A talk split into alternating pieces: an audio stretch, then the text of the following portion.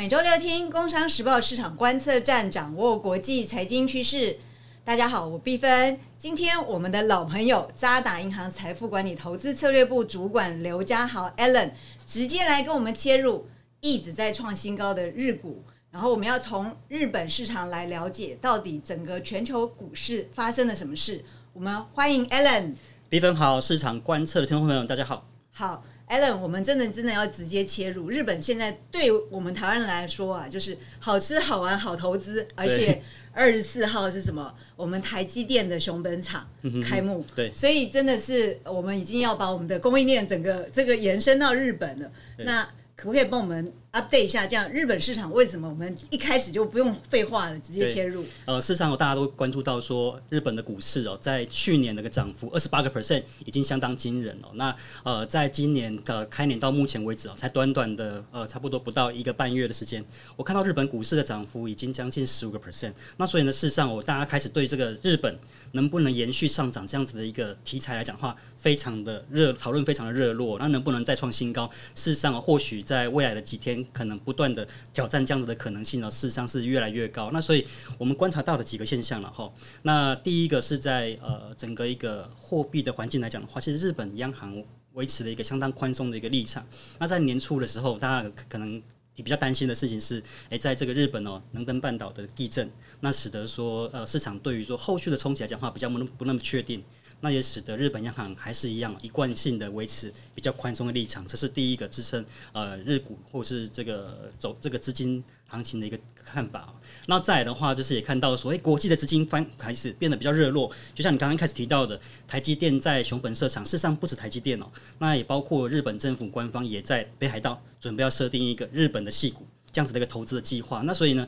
除了说这个呃这个这个资金的一个流入之外哦，那事实上也开始看到说，哎，日本的科技类股的这样子的一个投资浪潮的话在一起，那也当然也在这段时间来讲的话，掀起一波这个投资的讨论。对啊，Allen，其实去年呃我们节目好几次跟大家分析到什么日股日股啊日元啊，那时候我们都还是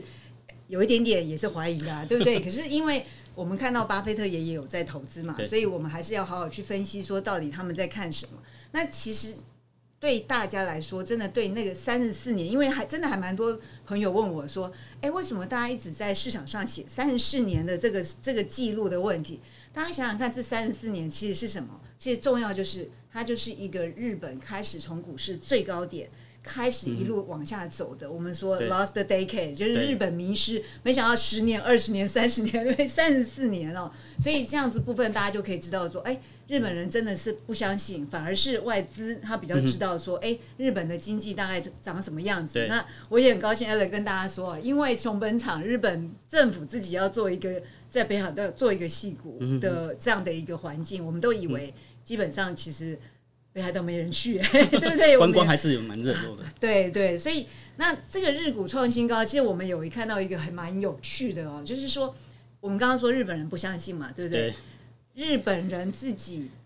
因为不相信，所以日本的券商他只好去找那五十岁以上的交易员，因为只有他们有手感。对对，所以这个股市的部分，可不可以 Alan 再帮我们多加一件？所以为什么在五十岁以上的人，他们这些交易员，他们才知道在入日股在？做什么变动？对我想要先补充，在这个巴菲特的一个部分哦，譬如说，在这个呃两二零二零年八月份的时候，那个时候其实市场的一个行情已经上来了，但是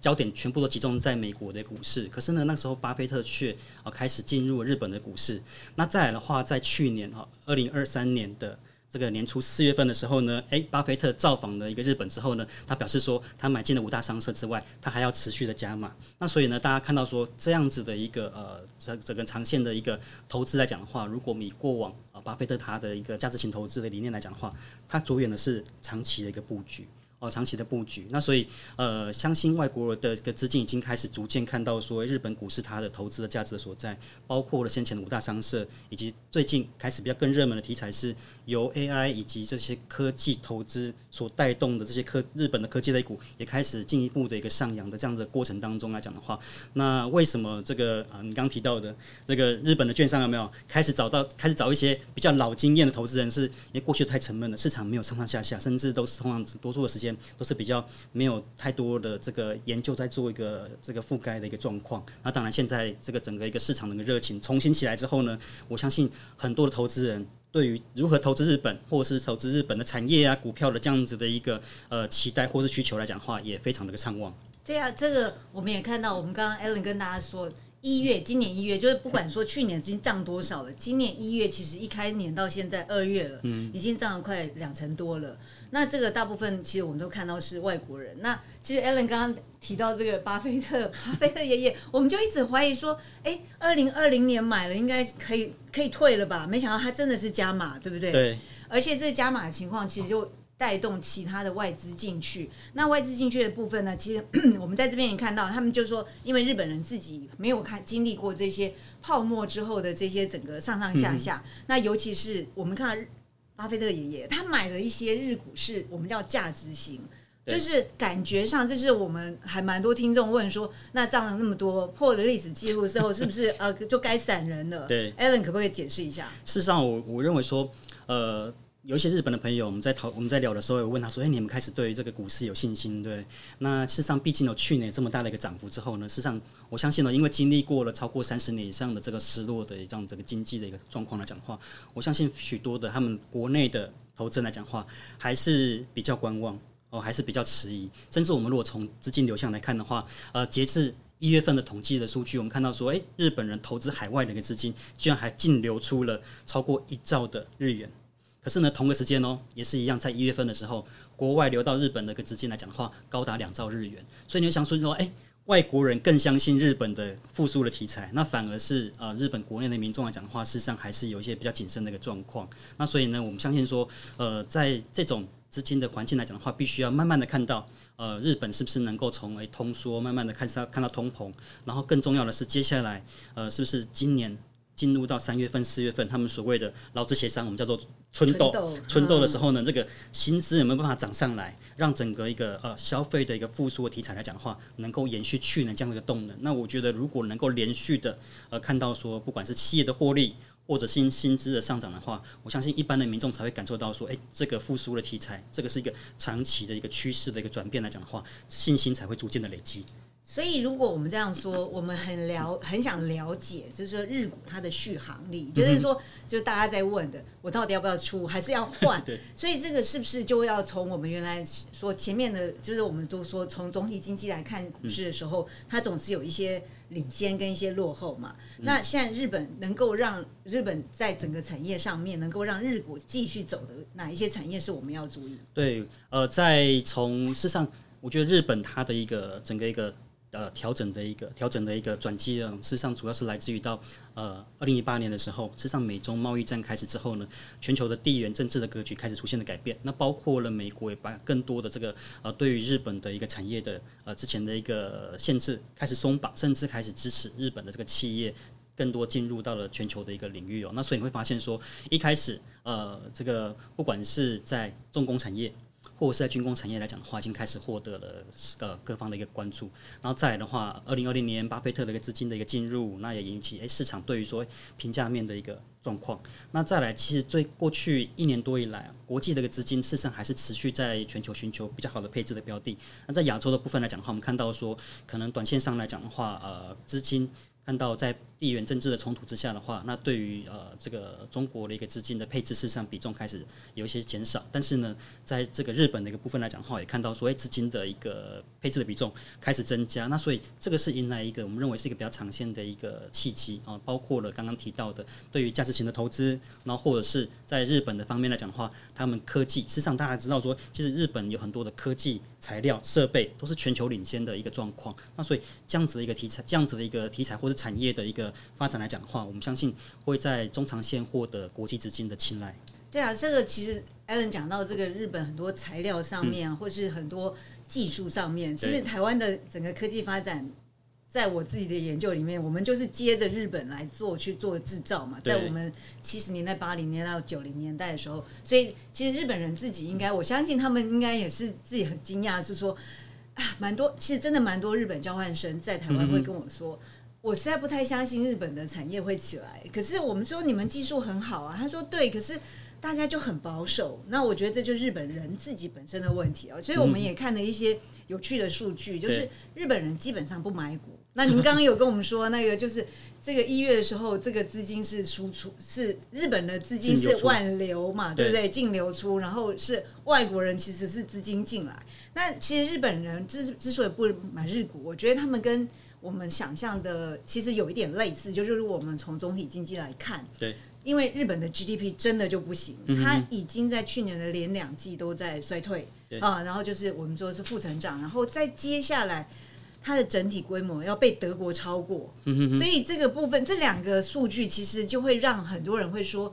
啊，那我到底要不要把这个真的是把从中国退出来的资金去放在日本市场？对，Allen，这可以怎么去了解啊？对，我觉得这个也是最近呢，大家开始看到，所以日股涨上来之后呢，又看到了基本面的数据好像没有。呃，跟随着或是作为一个佐证的一个情况之下的话，开始对于这样子的一个长线的投资有所有有所疑虑。那我觉得其实可以从几个面向，呃，投资人可以做个思考。第一个是，呃，日本这个经济体来讲的话，它主要靠的是呃这个出口。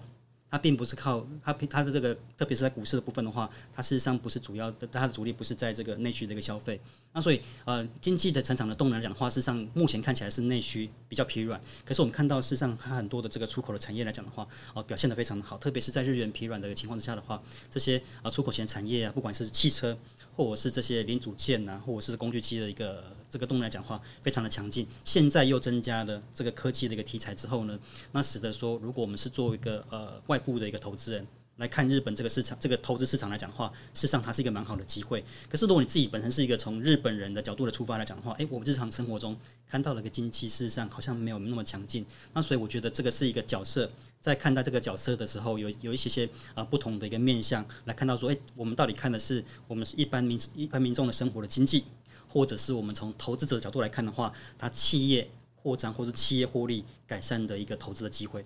对啊，这很有趣啊，就是说。啊，简单说，用台湾的情况举个例子啦，我们就很多，我们在这边都很好嘛，对不对？可是两岸在紧张的时候，所有外国人都觉得台湾快要沉默了，所以一样的类似的道理。那其实这个有没有一些数据也是可以讲得出来？就是刚刚我们说，为什么有五十岁的他交易员要被找回来？因为现在在市场上的交易员他没有手感嘛，他不知道那个升息的情形它是怎么样，然后股市热络的情形是怎么样。是那日本人自己本身也会觉得说，嗯，我真的很怀疑耶。那我们刚刚讲说日本这个经济规模要被德国超过，其实在两千年的时候啊。日本的经济规模 GDP 的规模是德国的二点五倍，对，所以看大家可以知道，这个如果整体经济其实是在往下走的时候，其实它真的会影响到那个经济规模的萎缩。对，所以我们这个台湾，我们不要重视那个只是什么成长率，我们真的要知道说，我们要让自己的规模一直在成长，一直一直加大。那这样子的话，这样其实才会知道说，我们大部分的政府的政策啊，或者说我们的货币政策啊，它是不是能够有力气让这个经济持续成长？是对。那这个部分还有说，日本的金融业是不是也是可以关注的？对，其实因为过去这么长一段时间，日本维持一个超低利率的这个货币的环境哦，那当然会使得说日本金融业的一个经营来讲的话，事实上相对来讲是比较困难的，甚至是负利率的环境。那未来事实上开始市场开始预期说，呃，一旦日本如果走出了这个这个极度的宽松，然后甚至取消的负利率之后呢，金融业有没有机会迎来一波？啊，比较长线的结构性的改变，我们认为这个可能性是存在的。那也包括了，所以如果呃国际的资金，甚至慢慢的国内的一个投资人，对于金融产品哦，对于金融产品开始产生兴趣的话，那事实上也有机会带动进一步带动所谓日本比较低迷比较久的这个金融的一个，不管是银行。寿险或是大型的金融机构这样子的一个能见度逐渐的提高，我相信这个也是我们在观察日股可能下一轮大家会聚焦的一个焦点，很重要的一个部分。诶，如果这样说的话，就是日股的续航力，在 Allen 的分析起来是存在的，那表示说我们还是要换一些日元来买一些日股或是日股基金嘛。那现在日元一百五十，我们今天早上看它就在一百五十上下这样子，已经大概两三个礼拜了。这是好价位吗？呃，我们其实看到这个日本的这个汇率有没有？那呃，许多的投资人来讲的话，都会觉得说很担心，说日元的呃走势会不会续贬啊？对吗？但是呢，事实上我们觉得，就就作为投资人来讲的话，哦，以现在的一个汇率的观点，如果你还没有出发的话，事实上你会觉得买什么东西很便宜，包括了便宜的日元。然后甚至是在这个比较长线的一个日本的股市。那如果你只是一个纯粹于一个我们是观光客，对不对？接下来进入了樱花季，那那这样日元又那么便宜，又要再去这个旅游刷一波的话，那事实上你会觉得说，哎，日元哦越便宜越好。但是我觉得日元的一个价格来讲的话，或许在啊一百五十块钱，可能已经是官方必须要出来做一个干预的一个水准。那其实最主要原因是因为这段时间大家看到，你刚刚提到的这个日本的 GDP 的一个动能来讲的话，事实上有些下滑。最主要是因为开始看到日本的通膨已经上来，通膨上来的时候，民众的一个消费开始趋于一个比较谨慎。那如果再放油、再借油，那放任这个日元继续贬值的话，还是一样，它去年年初的时候面对的就是输入性的通膨。那你贬值的话，这个通膨的压力会更大，所以我们相信，呃，日本的一个官方来讲的话，对于呃让日元再进一步趋贬这样子的一个这样子的一个呃压力，哦，事实上会开始出持续的开始已经介入做一个干预的动作。那所以我们想在，即便日本央行还是维持比较宽松的一个立场，然后，但是日元在差不多呃现阶段的一个水准啊一百五十块钱上下，我们认为说可能已经是比较呃接近底部的一个位置。好，所以一百五十哈，所以这个也是渣男 house view 嘛。那如果大家看长期来说，一百五十通常就是。政府要干预啊，就是 跨北 lucky 啊，对不对？所以看不下去了，就觉得啊，怎么可能这么这么低？那所以这个地方也是跟大家说，其实如果你觉得说，哎，我今天日股涨了，然后我先前买的日元贬了，因为我们知道在一百四十几的时候，一百四十四的时候，还蛮多那个本土银行就说，啊，赶快去买日元，因为它只有一个方向就是升。哦，所以如果大家真的觉得日股涨的，可能日元贬了，你就想想，哎，你要去樱花季要要用日元的。大家可以快快乐一点，而且另外，日本真的就是我们国人很爱去的地方消费。那所以是日本的观光，我们也觉得，哎，这样子价格其实真的相对便宜。很多人说，哎，他只要一半的价格，台湾的一半价格，跟他想象的一半价格就可以。就可以在日本消费哈，所以我们就觉得，其实基本上日股本身还是它在持续的有一个续航力，也得跟大家分析。那续航力的过程里面，大家就可以理解说，我们会从原来在领头的这些呃，跟去突破这个经济这个冰山的这些产业先走，后面的价值股这边。那这边其实这很这就很有趣哈，就是日股后面，因为它有我们说的科技。就是我们对熊本厂带动了日本戏股，再加上我们看到金融业，因为今年真的二零二四，日本的央行也会有一个新的货币政策出来。对，所以 Allen 跟大家说哈，今年日本真的还是会继续跑，而且要跑得很快，因为它就是一个。练习很久在跑马拉松的国家，对不对？对，我们觉得这是一个看比较呃长线的一个趋势或是改变哦。那就像在这个马拉松赛跑来讲的话，事实上它也是一样，一开始呃会设定一个目标，然后有纪律的练习。那在这个呃比赛场上的时候呢，可能会有面临不同的一个环境跟情况。那呃，投资人对于日本的一个关注来讲的话，我觉得不管是我们的投资人啊，国内投资人，或者是日本自己本身的一个国内的一个民众来讲的话，需要的都是信心。需要的信心，我们能不能够在这个比较长期的这个趋势来讲的话，啊，第一个能够坚持下去，看到这个目前这个整个趋势的确一直在发展。那如果是比较短期来讲的话，我觉得大家可以关注说，在三四月份的时候，那日本的春豆啊，这个嗯，这个呃民这个劳资协商里面的薪资的一个成长动能，能不能像现在机构法人所预估的，如果这个这个薪资的上涨的幅度，那可能也许呃根据预估来讲的话，或许有三点八五个 percent 来讲，那事实上。啊，就有机会进一步的带动说，哎，日本的确有机会摆脱先前通缩的泥沼，然后呃，进一步让消费动能的复苏，那也会使得说，哎，各位可能对于未来这个日本的这样子的一个题材来讲话，那更有信心，那也抱得住哦，这个投资也抱得住。对，今天我们的节目是二十四号上架，然后二十五号真的就是扎打的马拉松，所以我们刚刚在这个铺这个梗是要跟我们的听众说，其实大家都可以理解，现在所有的市场大家都不会出现只是一个烟火。虽然过年的时候我们看了很多烟花哈，可是重点是我们对于市场要持续的理解，我们要知道我们。在做全球布局的时候，我们需要的市场观测，那你就要有一个马拉松的精神。那也欢迎呢，大家可以在二十五号的时候看一下看一下我们的渣拿马拉松，这是一个全球世界级的马拉松，然后台湾就是一站，好，所以这个是会跑吗，Allen？对，也邀请大家一起来参与，谢谢。好，那我们今天的市场观测站呢，就要讲到这边。那日本的市场，我们持续的会跟大家解释，因为。我们要一直期待三十四年这个历史要快点破，然后呢，大家也可以知道说我们到底后续的情况大概会如何，嗯好不好？那我们就一起看，跟听众说我们要下礼拜见喽，拜拜。拜拜。